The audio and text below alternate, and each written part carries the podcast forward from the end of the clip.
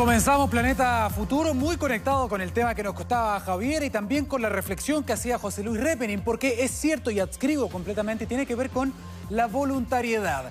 Cada uno va a ver si en su familia hay personas que tienen comorbilidades, si hay más riesgos, si en realidad tienen miedo de volver a clases, eh, o esto usted lo puede hacer y es completamente voluntario, lo ha dicho también desde el Ministerio de Educación, lo han dicho varias veces. Ahora, lo importante también es saber cuál es el riesgo real que yo estoy corriendo al mandar a mi hijo o a mi hija a clases. Hay que ver la evidencia, hay que ver los datos. Y por fortuna, el Centro de Acción Climática de la Universidad Católica de Valparaíso ha desarrollado un modelo para calcular justamente esto. Así que vamos, señor director, con eh, este modelo. Tenemos una gráfica preparada. Miren, estudio de riesgo de contagio. La situación con parámetros es la siguiente. Un mes de asistencia a clases. Vamos a calcular el riesgo con un mes de asistencia a clases, 30 días. Mire, 30 alumnos, 5 horas por jornada.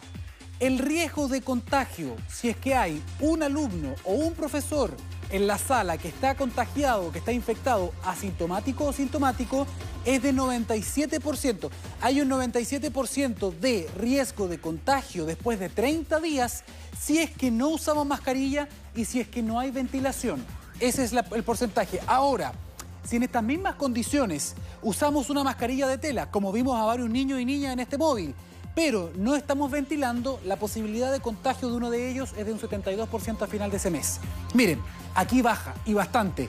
Si ventilamos la sala y usamos mascarilla N95, esto baja a 3,6%. Perdón, sin ventilación, pero solamente con la mascarilla, baja a 3,6%. Mascarilla N95 vamos, vamos bajando más. Con ventilación, para que vean la clave de que se ventilen las salas. Vaya al colegio y asegúrese de que esto pase. Baja a 2,3%, solamente con ventilación y con una mascarilla de tela. Y en el mejor de los casos, con ventilación y con mascarilla N95, la posibilidad de contagio es 1% después de 30 días. Vamos a ver y vamos a hacer una comparación porque algunos dirán, no, no voy a mandar a mis hijos al colegio porque es muy riesgoso, pero me voy a juntar el día de la mamá con algunos amigos en la casa. Señor director, veamos la diferencia de un mes de clase con un por ciento cumpliendo las medidas versus un cumpleaños o una junta con 10 personas sin mascarilla, dos horas, cantan y bailan, habitación normal, espacio cerrado. Veamos, si hay una persona que está contagiada, la posibilidad de contagio es de 87%. Es 2% si es que no hay nadie eh, contagiado. Siempre hay que ventilar. Lo que queremos hacer con esto es mostrarle la diferencia que hay en cuanto al riesgo. Hoy día, si se cumplen todas las condiciones de ventilación, de uso de mascarilla y si quiere ser aún más cuidadoso de algún filtro EPA, por ejemplo, en la sala, el riesgo es muy, muy bajo siempre y cuando se cumplan estas medidas. La conclusión la escuchamos a continuación. Si vamos solamente a entregarle desinfectante a los colegios, no estamos abordando la vía de contagio más común, que tiene que ver con la transmisión aérea vía aerosoles en espacios interiores. La ventilación es fundamental. Si no se recomienda que se abran las ventanas antes y después de cada clase o durante las mismas clases, estamos cometiendo un error.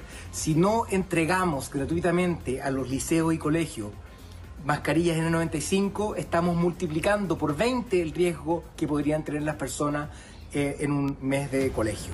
Para hacerlo aún más gráfico tenemos que ver la ciencia del contagio. Se usó el computador más avanzado del mundo que está en Japón para ver, para que usted vea eh, en esta imagen, en esta modelación, cómo avanzan las partículas, los aerosoles, cuando estamos, por ejemplo, en una mesa o en una sala de clases, cuando una persona está hablando, estornuda, canta, etc.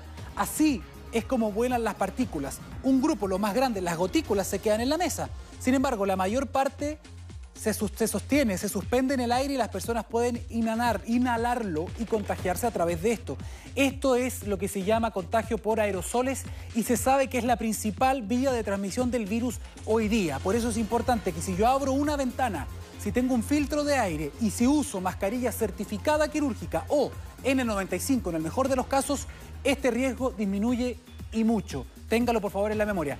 Vamos a seguir avanzando, señor director, con eh, otro de los temas acá en Planeta Futuro y tiene que ver con una noticia que se acaba de dar porque Pfizer ha hecho noticia nuevamente, ya no por el tema de la tercera dosis que le contábamos ayer, sino que están pidiendo autorización ya para poder utilizar la vacuna en niños entre 12 y 16 años. Estaría listo muy pronto, van a pedir la autorización de uso de emergencia, pero también acaban de eh, comunicar que esta vacuna podría estar lista para ser inoculados, inoculada en niños y niñas desde los 6 años, o sea, perdón, 6 meses en adelante desde el mes de septiembre. Ya se están haciendo los estudios de seguridad, etcétera, para ver que esto funcione, que se asegura en los niños y en las niñas.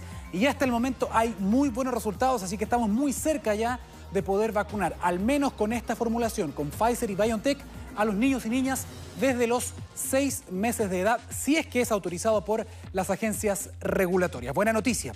Vamos a seguir avanzando entonces y esto tiene que ver con eh, el tema que estábamos hablando recién, que es el uso de mascarilla, la importancia que tiene esto eh, en lugares sobre todo cerrados, también la ventilación. Bien, en Perú también tienen una segunda ola terrible, tienen cifras que están disparadas de contagio y lo que han pedido ahora, ya mejor dicho, no han pedido, sino que están obligando, hay un decreto que hace obligatorio que en los lugares públicos, donde haya aglomeraciones, transporte público, donde no se pueda a lo mejor guardar eh, de manera estricta la distancia, doble mascarilla. Ya no es una recomendación como lo es en Estados Unidos, sino que en Perú dijeron, no, desde ahora los lugares donde hayan aglomeraciones el uso de doble mascarilla va a ser obligatorio para poder filtrar justamente estas partículas y poder evitar también la transmisión de nuevos casos. Interesante a ver si se toma en consideración también acá en Chile, lo hemos recomendado sobre todo en el transporte público. Avanzamos entonces y em, esto queremos, esto va a servir mucho para las personas, para las cientos de miles de personas que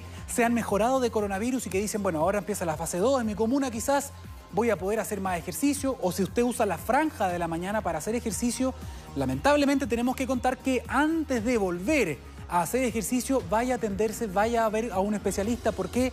Porque se ha detectado incluso en deportistas de élite, personas que tienen su cuerpo preparado para esto y que han pasado por COVID, que tienen problemas en el corazón, miocarditis, inflamación también de este músculo y esto puede provocar pérdida de conocimiento, desmayos, problemas importantes, no solamente la insuficiencia respiratoria, sino que también problemas para retomar las actividades. Por lo tanto, si usted hacía ejercicio, tuvo COVID y ahora dice ya voy a intentarlo de nuevo, vaya con cuidado, tome las consideraciones del caso, no me escuche a mí, sino que escuche a un especialista, mire.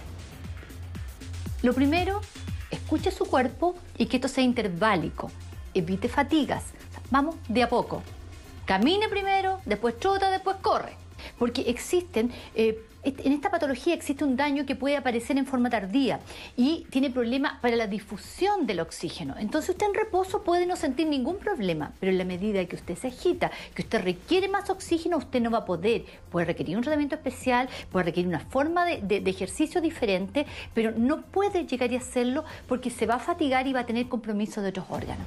Mucha atención, puede haber miocarditis, puede haber arritmias, así que por favor tómeselo con calma, consulte a un especialista si siente algo, si tiene dudas. Con esta información de Planeta Futuro entonces hacemos una pausa, pero espérenos, hay más noticias.